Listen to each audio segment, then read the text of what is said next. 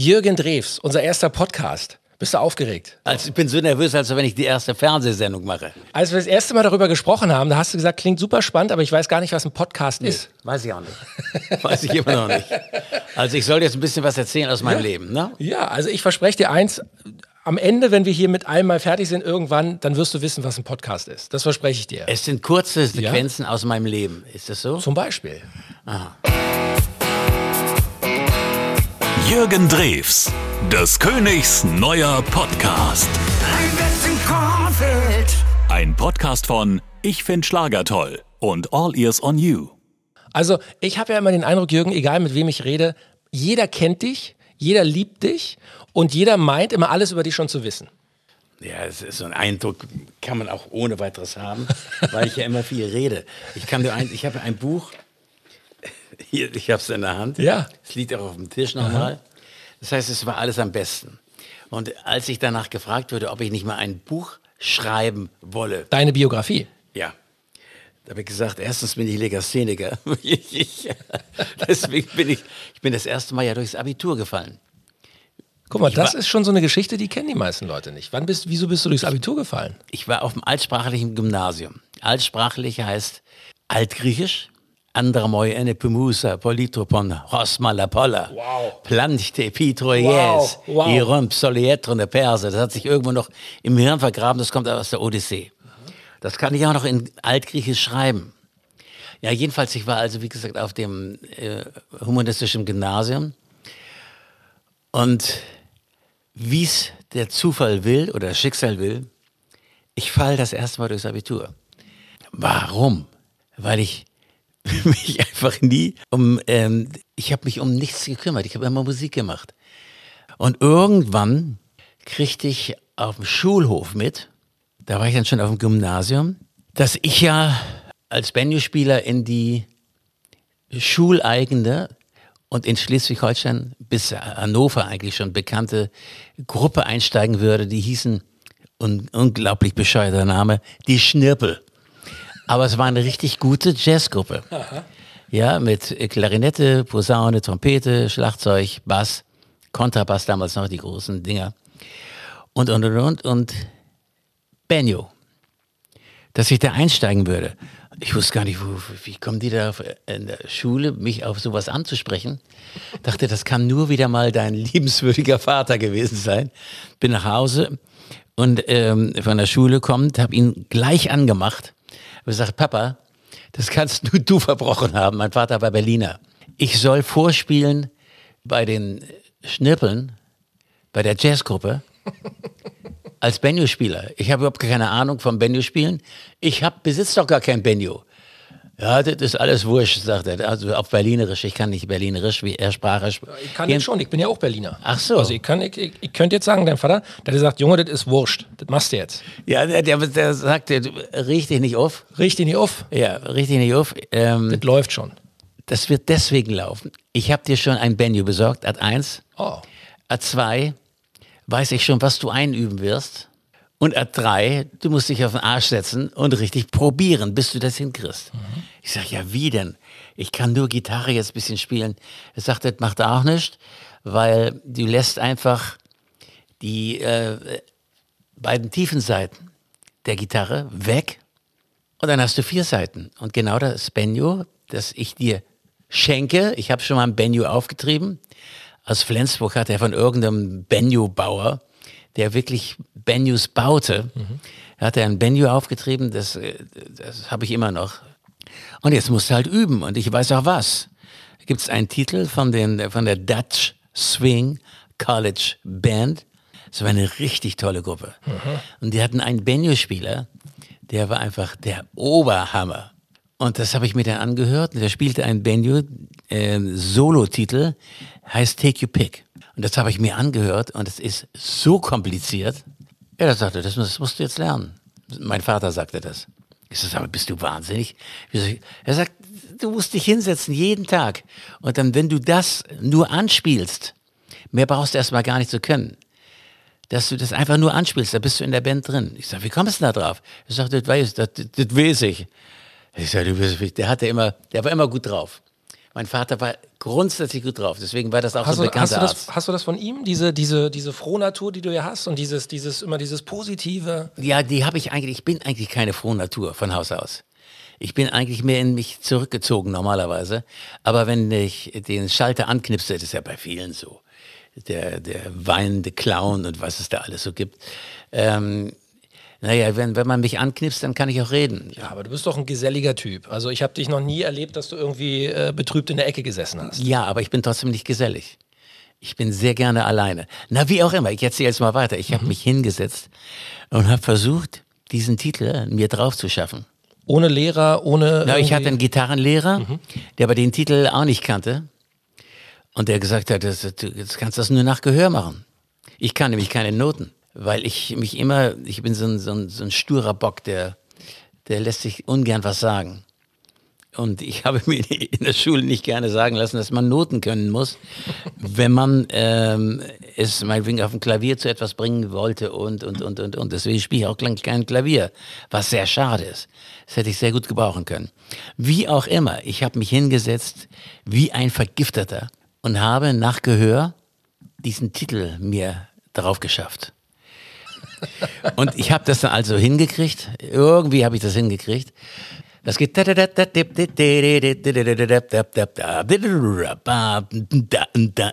geht das. Nur mit Banjo. Naja, ich habe geübt und geübt und geübt. Ich verzweifelt daran. Und dann bin ich, ich hatte noch nicht mal einen Banjo-Kasten, sondern einfach nur eine Hülle, so eine Stoffhülle. Da war das Banjo drin.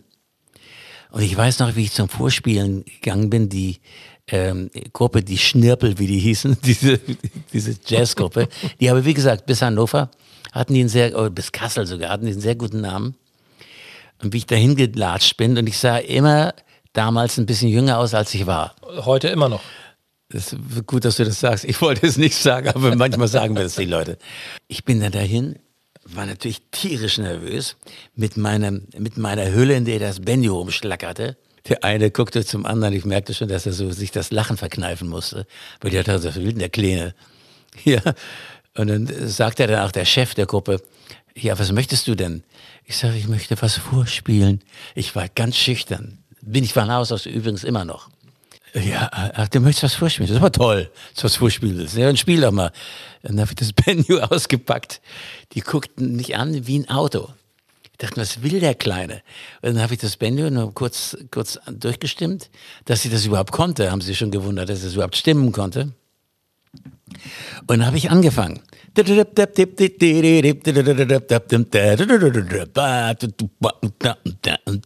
Mit ganz rotem Kopf.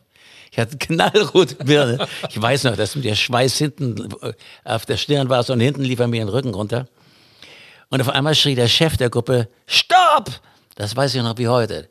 Das ging mir durch Mark und Bein. Ich habe sofort aufgehört, dachte, ja, kannst gleich wieder nach Hause gehen. Es, äh, sagte sowas wie, äh, sag mal, wer bist du denn? Äh, So erwartete aber gar keine Antwort. Sag mal, wieso kannst du sowas spielen? Ich sag, äh, ja, werde ich wahrscheinlich auch wieder rumgestottert haben. Und sagte, äh, die anderen saßen alle schon, standen alle um mich rum, die ganze Band mittlerweile, weil die es ja hörten, was ich da spielte. Und äh, da sagte der, du, wir sind, also ich bin jedenfalls total baff. Du bist in der Gruppe und die anderen auch. Yeah, du bist in der Gruppe. Ich als Kleiner. Wie alt warst du da? 14. Wow. Also wirklich Und noch ganz klein. ganz klein. Ich war dann ganz klein, ich bin sowieso Spätentwickler. Ja, und so weiter und so fort. Und dann wurde ich irgendwann mal bester Banjo-Spieler von Schleswig-Holstein. Das war das erste Mal, dass ich überhaupt für irgendwas einen Preis kriegte. Ja, du hast bei einem Und- richtigen Wettbewerb mitgemacht. ja, ich habe dann beim Wettbewerb mitgemacht und ich habe keinen Ton gesungen. Ich meine, die sangen, das Einzige, was die gesungen haben, das war aber auch nur mit einem Mikrofon. Das war Ice Cream, News Cream, Everybody Wants Ice Cream von Chris Barber. Ja, Chris Barber ist ein Posaunist ähm, aus England. Die Gruppe gibt's gar nicht mehr. Der ist bestimmt schon urlange gestorben. Das war, war das Einzige, was die so gesungen haben. Und ansonsten war das alles nur instrumental. Und so landete ich in der Musik und here I am. Ich bin immer noch da. Wow. Jürgen, das sind die Geschichten, die wir hier im Podcast hören wollen. Das sind die Geschichten, die die wenigsten Leute kennen. Ja, Ramona äh, kennt sie wahrscheinlich alle. Ja. Ja, aber ich bin sicher, es gibt viele Leute, viele Fans, äh, viele musikbegeisterte Schlagerfans, die sagen, der Jürgen, man denkt immer, ich kenne dich, aber wenn ich den Podcast gehört habe, stelle ich fest, er ist ja noch ganz anders, als ich mir es vorgestellt habe. Musikalisch kennt man mich nicht, weil ich habe damals äh, fast nur Jazz gehört. Schlager habe ich gehasst. Das habe ich nun oft schon erzählt. Ich habe damals zu der Zeit Schlager, äh, mich mit Schlager überhaupt nicht anfreunden können.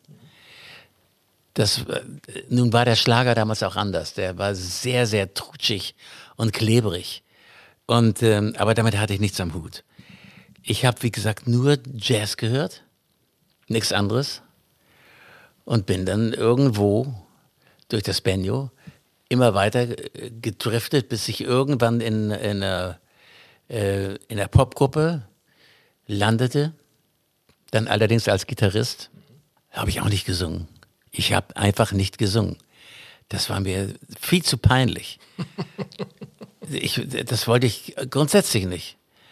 Singen, mich hinstellen, in den Mund aufmachen und singen? Nee. Ich, ich wusste ja noch nicht mal, wie ich ansage. Ich wollte noch nicht mal eine Ansage machen. Das war mir viel zu peinlich alles. Wann hast du das erste Mal gesungen? Wie ging das los? Ja, das war dann allerdings bei der Gruppe, weil die irgendwann gesagt haben, du, wir wissen ja, dass du singen kannst. Das haben wir von deinen Eltern gehört. Ich sage, ich kann nicht singen. und dann irgendwann habe ich irgendein Lied gesungen. Ich weiß nicht mal, welches mal. Das würde mich mal interessieren, welches mein erstes Lied war. Ich weiß es nicht mehr. Aber wir halten fest, Jürgen. Dein Vater war auf jeden Fall ein starker Manager. Ja, der war, der hatte mit nichts was am Hut. Der hat schon einen Vertrag unterschrieben, obwohl das Produkt, also du konntest noch gar nicht spielen, hat er schon gesagt, der kann das. Der macht das und der, der ist in der Gruppe. Und das war für ihn klar. Ich bin in der Gruppe und äh, ich war ja schon aufgenommen, deswegen war ich ja so sauer. Weil die sagten, wir wussten gar nicht, dass du äh, äh, auf dem Schulhof, wir wussten gar nicht, dass du Benjo spielst. Und du bist ja bei den Schnärbeln, wie gesagt, hießen die, die ja schon bekannt waren. Und ich wusste von nichts. Ich habe gesagt, äh, ja, äh, äh, habe mich dann, ich hab's, ich wiederhole mich jetzt, habe mich dann bei meinem Vater, als ich nach Hause kam, beschwert, weil das, ich wusste, das kann nur er gewesen sein. Jetzt äh, hast du gerade auch zu deinem Geburtstag ein tolles Album rausgebracht, das ultimative Jubiläums-Best-of. Und also, ich habe es natürlich schon hoch und runter gehört, aber jetzt, wenn ich die Geschichte mit den Schnirbeln höre, hätte ich mir natürlich schon gewünscht, dass da so ein, so ein Banjo-Solo, Das Benjo-Solo. das Banjo-Solo, dass das Ich weiß gar nicht, ob ich das überhaupt mal aufgenommen habe. Meinst du, du kannst es noch spielen? Ja, ja. Haben wir ein Banjo da? Ich habe unten Benjo, ja. Klar, ich habe äh, drei Stück an der Zahl. Mein, das Benjo mit, dem- ja, das Benjo, ja, hol mal. Das, das Benjo, äh, mit dem ich auf der Bühne spiele, das hat allerdings der Chef meiner äh, Gruppe, der Ralle Rudnick. Damit äh, immer, wenn ich mit der Band unterwegs bin, das ist ja jetzt auch schon wieder ein Jahr her, dass ich mit der Band gespielt habe, ähm, dann bringt er es gleich mit, dann habe ich gleich mein ganzes Set dabei. Ja, aber also ich meine, du hast ja wirklich auf dem Album tolle Musik drauf, ja? Tolle Künstler, mit denen du im Grunde deine Songs nochmal neu aufgenommen hast, die sie äh, selber interpretiert haben.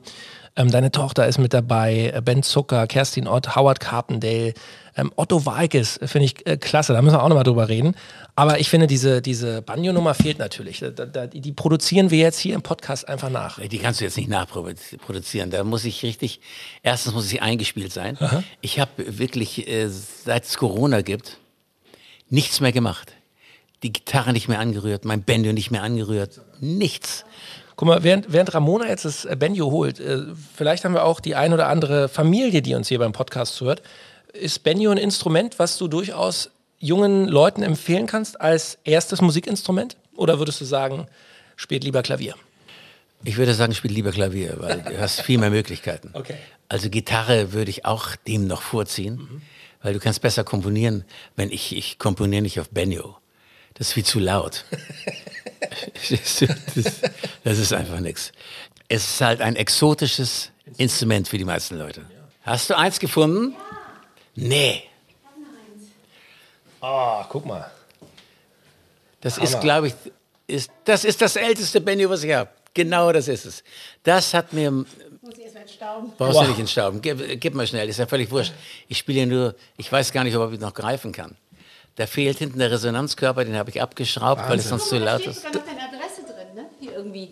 Die alte von Schleswig. irgendwie, Guck mal, so. das steht handgeschrieben, wirklich mit, mit, ich würde sagen, Bleistift. Jürgen Drews, Schleswig, Bellmannstraße. Ja, ja? Bellmannstraße 2. Ja, Bellmann steht da, Bellmannstraße 2. Das ist ja genial. Und da, das ist das Ding, was dein Vater dir geschenkt hat. Das ist mein, ja, das hat mein Vater mir geschenkt. Wow. Man hat sofort gute Laune, oder? Ja, ja. Ein Takt und sofort geil.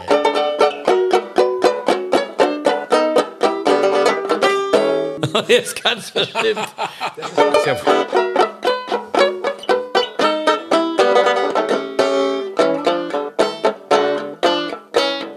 Und so weiter. Wenn ich das Plektrum hätte und man nicht das Banjo, dann geht das richtig ab. Also- Aber da muss ich mich einspielen. Aber Hammer, Hammer. Also ich finde es ja klasse, dass wir das Original Benjo aus dieser Original. Geschichte gefunden haben hier bei dir im Keller.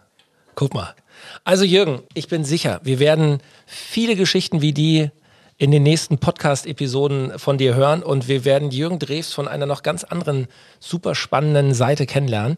Und ich bin sicher, viele werden sagen, Mensch, der Jürgen Drews, der ist ja doch ganz anders, als ich ihn mir vorgestellt habe.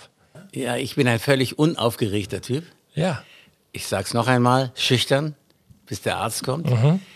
Ähm, meide eigentlich die Öffentlichkeit.